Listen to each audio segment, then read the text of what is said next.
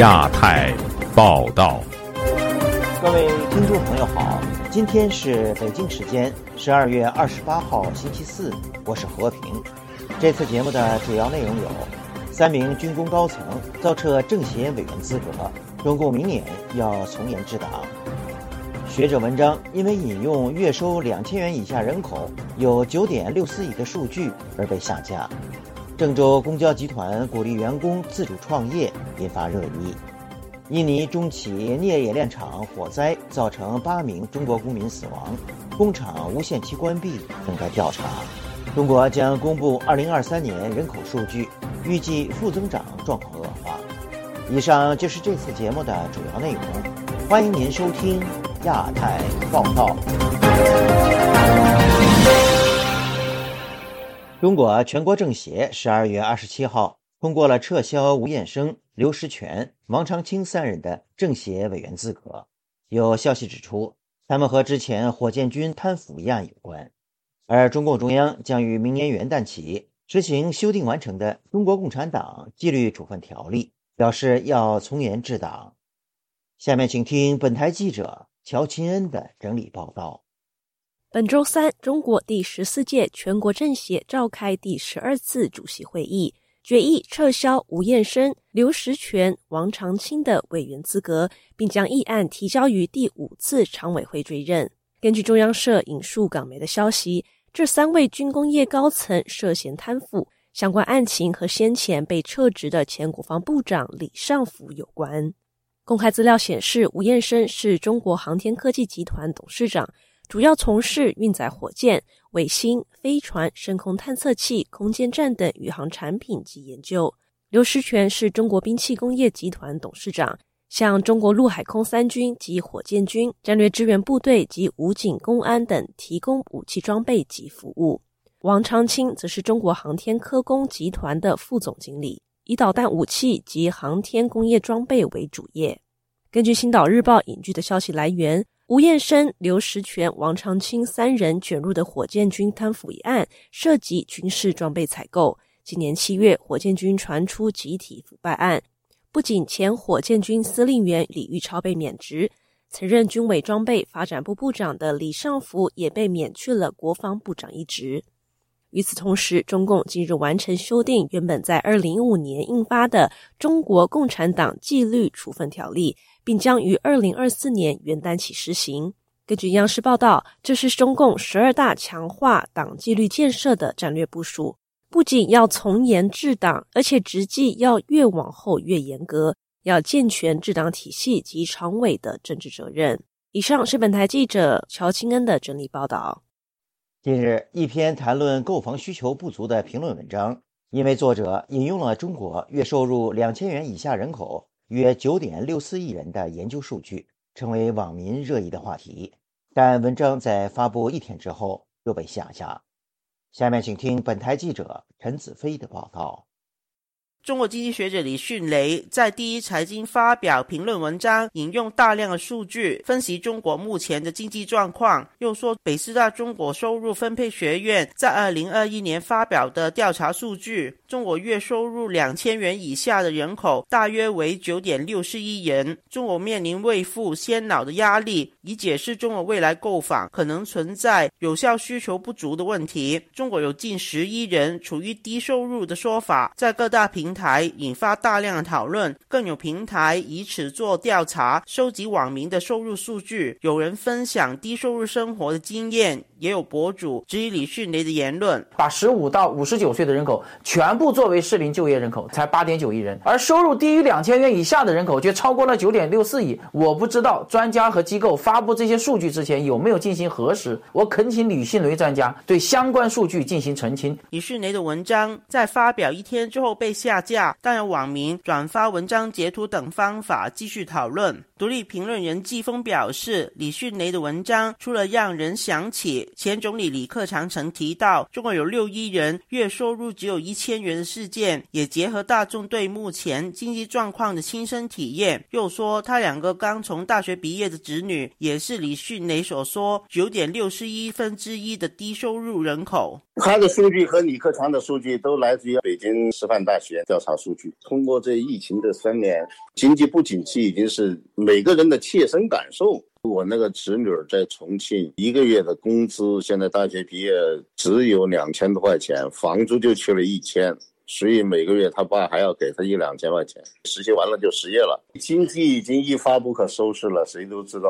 江苏宜兴时事评论员张建平表示，经济状况好与坏，每个人的感受可能不同。但从李迅雷的文章被下架反映，他引用的数据有一定的真实性，同时也点出中国存在已久的社会问题。中国经过了四十年的改革开放，尤其是加入 WTO，中国的经济进入一个高速发展的。但是呢，老百姓的收入跟国家的发展是不匹配的。甘肃地震你就看出来，贫困人口大量的存在。说明政府在发展和分配上是出现大问题的，这种贫富差距是体制造成的，是需要去关注的，来进行改革。那么现在当局杀铁的行为呢，说明了他没有这种改革的想法，这一种贫富差距还会持续下去。时事评论员方源相信，文章被下架与国安部刚出台的禁令有关。李迅雷这个文章被下架，虽然说他只是谈论那些数据，但是我们必须要看到那些数据。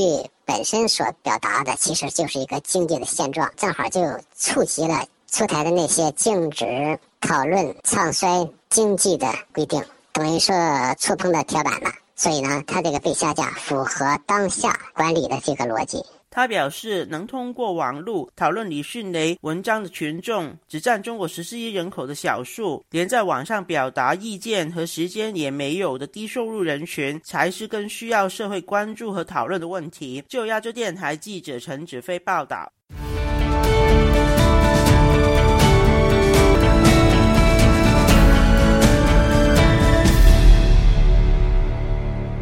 近日，郑州公交集团向员工发出征求意见通知，鼓励工龄十年以上的员工自主创业两年，但员工创业期间停发工资、奖金和津贴补助等所有福利，理由是为了进一步缓解集团经营和资金压力。下面请听本台记者古婷的报道。郑州公共交通集团十二月二十一日向全体员工发布了关于征求郑州市公共交通集团有限公司鼓励支持职工个人自主创业实施办法意见的通知，明确此举是为了进一步缓解集团公司经营和资金压力，鼓励职工自主创业。通知规定，鼓励那些在公交集团工作满十年以上的员工离开岗位自主创业两年，创业期间集团公司保。保留其劳动关系原职级及工龄，但停发工资、奖金和津贴、补助等，不再享受各项福利待遇、住房公积金及企业年金。郑州居民贾女士本周三接受本台采访时说：“当局所说的离岗自主创业，其实就是裁员。说让人自主创业，只是搞一个名字，其实就是让人下岗吧。两年以后回去的可能性非常的小。”前面呢有那个纺织机械厂啊、印染厂啊，好多下岗的职工就再也没有回去的机会了。现在这个公交呢，如果不是这个高峰时段，平时咱们坐车的时候就没有什么人。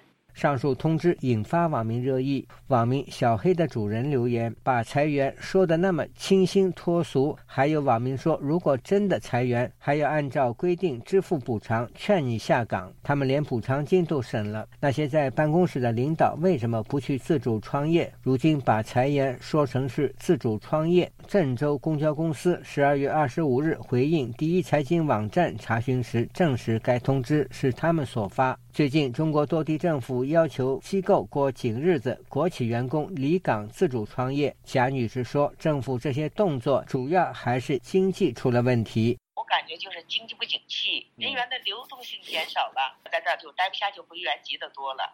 包括现在火车票，火车上的人也不像以前呀那么多，包括国际呀、国内呀，好多航班航班也不像以前那么多了。湘西居民王先生对本台说：“各地鼓励员工离职，却不愿依照劳动法向员工支付离职补偿，说明当局连补偿金都无力支付，未来每一个人的生存环境可想而知。”但是这些精简的办法呢，它也从毕竟也是杯水车薪。现在说大家都不寄快递了，寄平信啊，一两块钱以内的这些地方，政府部门陆续发这个文件，说要带头过紧日子，这个他们要节约来应对。本台一个月前曾报道，十一月上旬，江苏省人社厅、发改委等十四个部门联合下发通知，决定在全省实施重点群体创业推进行动，鼓励全省如大专院校、科研院所等事业单位编制内的专业技术人员保留体制内身份三年，离职创业，以减少政府的财政负担。自由亚洲电台记者古婷报道。印尼苏拉威西岛一家中资镍冶炼厂上周末发生火灾。据美国《华尔街日报》的报道，这起事故目前已经造成至少十九名工人死亡，另有数十人受伤。中国外交部则表示，事故中有八名中国公民死亡，该工厂已无限期关闭，等待调查结果。下面请听本台记者盖迪的报道。针对印尼苏拉威西岛一家中资镍铁冶炼厂上周末的火灾事故，中国外交部发言人毛宁在周三例行记者会上表示：“据我们了解，事故造成包括八名中方人员在内的十八人死亡，多人受伤，目前伤者已经全部送往医院救治。”毛宁还称，事故发生后，中方第一时间同印尼方面保持非常密切的沟通协调，全力救治受伤人员，全力做好事故善后处置工作。不过，在中国外交部官网上，当天记者会文字稿中完全没有关于火灾事故的这部分内容，而只有关于今年高质量共建“一带一路”取得成就及未来展望等内容。另据半岛电视台报道，数百名印尼工人周三针对这次火灾发起抗议，要求提高工作安全标准。抗议工人向管理层提出了二十三项要求。印尼环保组织中苏拉威西采矿行动网络主任陶菲克表示，从二零一九年到二零二三年期间，在莫罗瓦利和北莫罗瓦利地区两家由中国人控股的镍厂，共有超过三十名工人死亡，其中仅莫罗瓦利就有二十人死亡。印尼是中国“一带一路”重要合作伙伴。据本台 Burna News 报道，周日发生爆炸的莫罗瓦利工业园是中国青山控股集团和印尼巴星集团合资开发的。该综合工业园雇佣员工超过八万一千人，其中包括一万名外国工人，大部分来自中国。公开资料显示，该工业园也是一带一路重点项目。青山控股集团则是发生爆炸的印尼青山不锈钢厂的大股东。以上是自由亚洲电台记者凯迪华盛顿报道。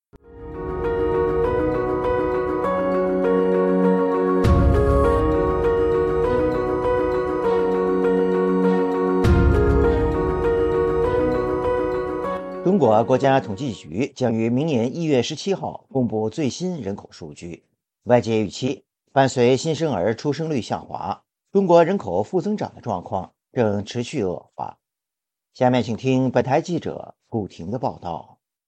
城市数据及母婴行业观察披露，中国国家统计局将于二零二四年一月十七日发布二零二三年度人口数据。初步统计，二零二三年新生儿为七百八十八万，较二零二二年减少了一百六十八万，而死亡人口则为一千一百万，人口负增长三百一十二万。相当于一座中等城市的人口规模，这标志着中国迎来三百万人口的负增长。中国一位不愿公开姓名的学者本周三接受本台采访时表示：“这是中国社会加速进入老龄化的一个转折点。”他说：“中国官方统计的二零二三年人口负增长是三年疫情以及动态清零政策的直接反应，也就是说，人们降低了生育的欲望。”但是在另一方面，老龄社会真正扩大，出生人口的数量赶不上老年人数的扩大。中国国家统计局今年一月十七日公布的二零二二年新生人口九百五十六万，出生率则从七点五二降至六点七七，为一九五六年以来的最低水平。死亡人口为一千零四十一万人，人口比上一年减少了八十五万人。二零二三年的人口减少了一百六十八万。这位不愿公开姓名的研究学者说，在过去十年，中国加快了城市化建设，农村人口涌向城市打工，没有精力养育下一代，新生人口减少成为必然。他说，而这种人口低生育的愿望呢，它不仅仅是因为农村城市化加重就业压力以及生活，更多的它也是一种政治的选择。因为在过去一年，中国青年人生育率非常的低，普遍选择不结婚、不生育、不买房，抵制人口增长，抵制按部就班的按照父母或者是国家的意愿去就业、积累财富，这样的生活模式呢已经被打破，年轻人开始有了自己的选择。今年八月八日，第一财经报道，中国工程院院士、北京大学医学部主任乔杰。在医药创新和科技前沿论坛上表示，中国新生儿人口数量近五年内下滑约百分之四十。二零二二年全国出生人口共九百五十六万人，预计二零二三年出生人口数约七百至八百多万。北京居民郭先生接受本台采访时说：“中国新生儿人数逐年减少，主要原因是年轻人无力抚养孩子。其中一个主要的原因就是年轻人。”他们惧怕生育啊，很多人跟我谈过这个问题，就是说他们没有办法保障能够给孩子吃上呃安全的这个食物哈，特别是呃婴幼儿时期的婴幼儿奶粉哈，他们就拒绝生育啊，所以我觉得挺可悲的哈。有八千多万人口的四川堪称是中国的人口大省，数据显示，二零二二年办理结婚登记六百八十三点五万对。比上年下降了百分之十。四川居民江女士告诉本台，疫情结束以来，许多人改变了生活方式，最大的特点是不愿结婚。他说：“主要呢是现在的人压力大了，生孩子不能养孩子，现在养大一个孩子要一生的经历，现在养孩子不像以前。”自由亚洲电台记者古婷报道。据本台粤语组统计发现。香港政府今年平均每个星期至少一次向西方表达强烈不满或谴责，显示港府积极向国际说好香港故事的同时，也频繁战狼出征。下面请听本台记者乔钦恩的整理报道。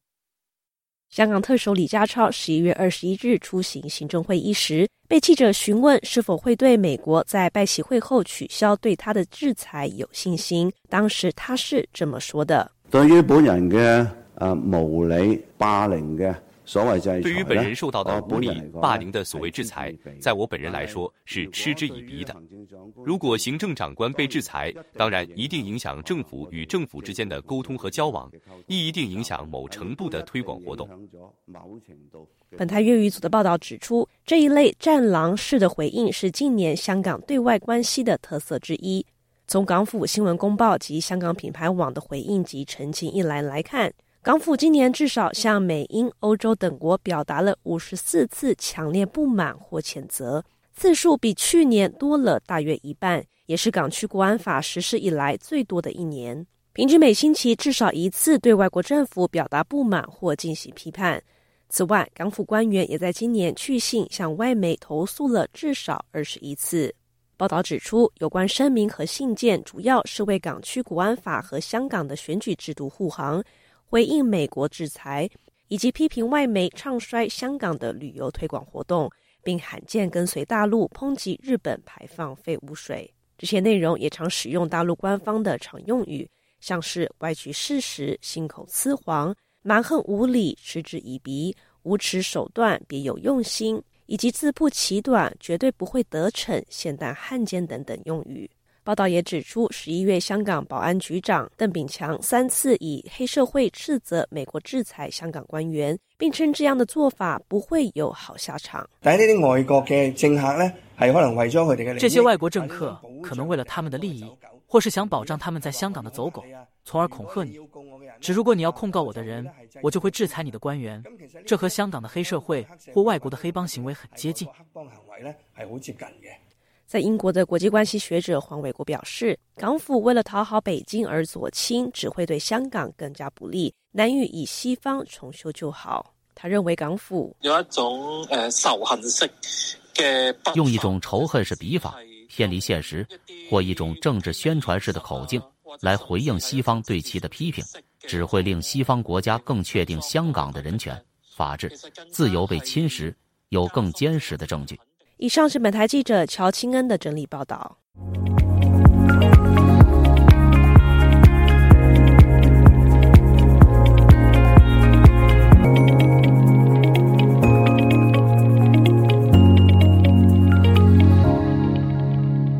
本周三，台湾民众党副总统候选人、现任立法委员吴新颖接受本台专访，对两岸关系、台湾的国际定位等议题发表了看法。下面请听本台记者夏小华发自台北的报道。台湾星光集团第三代吴欣颖坦言，在蓝白河破裂，距离选举前五十天，也就是参选登记截止日当天早上，才接到和柯文哲搭档投入大选的通知，和外界知道的时间几乎一样，非常意外。他形容：其实我觉得人生有很多东西，像呃我。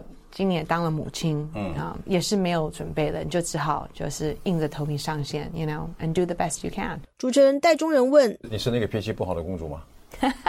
就看你觉你觉得呢？嗯，这种标签的东西，我的看法是多贴贴几个就好了，就是不要只是贴一个。比如说啊，我是一个 mom，我是个保险业务员，我在伦敦也有呃金融分析师的证照。And yeah，我也是个爱台湾的人。出身豪门是包袱或是助力？吴欣莹说：“呃，我今天的这个呃所享有的，都是我爷爷跟我父亲用努力去赚到的钱来培养我的。我不会对我的自己的背景感感觉到是一个负担，可是要用这个来。”让人家觉得说我格格不入啦，或者是我脾气不好啦，嗯，不接地气啦，那用这个来贴标的话，那是政治上的操作。But I'm very comfortable with who I am。吴欣莹的祖父吴火师白手起家创立星光商行，事业版图跨足了证券、保险、百货、银行、医院、保全等领域。星光集团旗下有一百多家子公司。四十五岁的吴欣莹出生于美国，在美国卫斯理学院取得国际关系以及美术史双学士，科陶德艺术学院的文学硕士。他曾经在英国担任证券公司投资分析师和慈善协会董事，世界经济论坛青年全球领袖成员等等。二十五岁返回台湾，在星光集团兼任数职。有名嘴爆料，吴欣莹获得中国百名杰出女企业家，是对岸认证的真正统战大咖。吴欣莹表示，她都是被动式的受到国际肯定。对她曾经说也是中国人，也是台湾人，引发争议。Ultimately，但我是中华民国的国民，是那可是我的祖先也是从中国来的。那在中华的文化的话，这个也是在我的 DNA 里头。两岸关系上，吴欣莹的回答谨慎，言必称主席是两国的关系，还是一国两岸？如果说不清楚的话，为什么民众会投给你们呢？我是尊重这个民众党跟主席的这个中国政策，就是说两岸就是和平，然后台湾自主，然后能谈判的就是重新再启动来谈判，那就是目前就是维持现状。国民党是承认九二共识，嗯哼，民进党是否认的，嗯哼，那民众党呢？现在？目前主席的 position 就是说，九二共识有一些时空背景，这部分是有一些模糊了。那他希望说，能再重新再把定义再理清，如果有机会执政的话。所以你们会坚持一个中国的原则吗？我觉得他真主主席如果机会进总统府的话，再持续跟中国再讨论。针对拜习会上，习近平说，公台没有时间表，台湾不能把自己的未来放在一个人的这个。决定的手中。如果台湾有更多的国际连接，台湾相对来会更加的安全。就像在看说明天天气会不会下雨啊，或天气会是怎么样的？呃，我们不能把自己的命运放在别人的手中。自由亚洲电台记者谢小华台北报道。中国的民主人士依然坚信真理，运用非共产主义世界的内部政治。和社会改革的力量。海洋升温还有酸化，海洋生物多样性已经。那么毛泽东的文革就确实可以跟斯大林的大清洗。中国近年来对俄罗斯的援助金额相当于对非洲各国总和。亚太时政历史构成，异议者见地，弱势者心声。兼听则明，听自由亚洲电台播客，了解中国多一点。苹果、谷歌及 Spotify 等各大平台均可订阅，免费收听。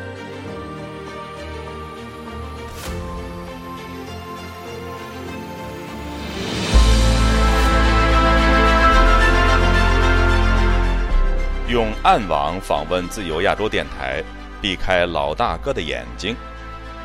为了协助读者能够安全的获取被中国政府封锁的新闻，自由亚洲电台联手开放科技基金，为普通话部和粤语部特别开辟了尾缀为点儿 o n i o n 的暗网网址。中国大陆的读者可以借助此网址匿名访问本台。新冠病毒爆发之后的一个月，中国民众怀抱着对真理的渴求，勇猛地。翻越防火墙，自由亚洲电台普通话网站访问量暴增，社交媒体粉丝数也取得历史性突破。自由亚洲电台目前有三个暗网网址：英文版 www 点儿 rfa 六二 zl 六 z 六 owmtlf 点儿 on。i o n 斜线 e n g l i s h 普通话版：w w w. 点 r f a 六二 z l 六 z 六 o w m t l f. 点 o n i o n 斜线 m a n d a r i n。粤语版：w w w. 点 r f a 六二 z l 六 z 六 o w m。T l f 点儿 O N I O N 斜线 cantonese。中国已经连续四年被美国人权组织自由之家评为侵害网络自由最严重的国家。为了抗衡中国政府的高压封锁，自由亚洲电台如今也加入一些其他国际媒体的阵营。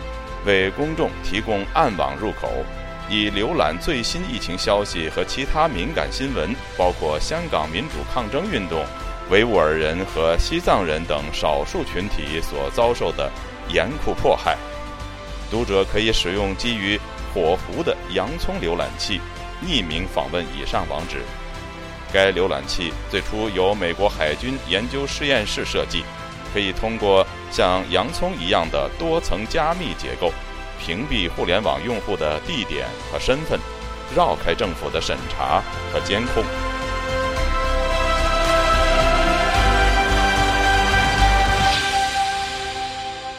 节目最后，我们再来关注一下最近发生的一些热点事件。中国公安部日前发布了日常保密注意事项清单。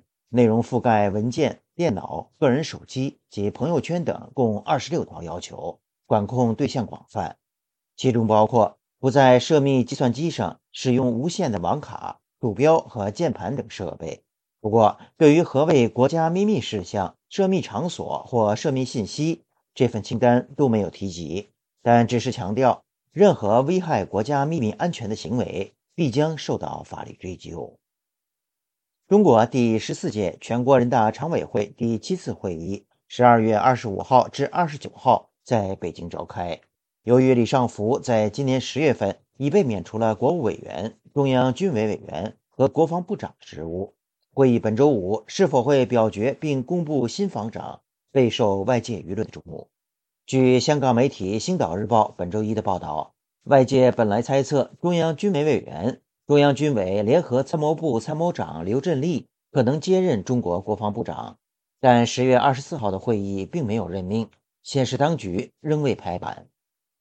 俄罗斯副总理诺瓦克日前表示，俄罗斯已经成功规避了西方对其石油的制裁，将石油出口从欧洲转移到了中国和印度。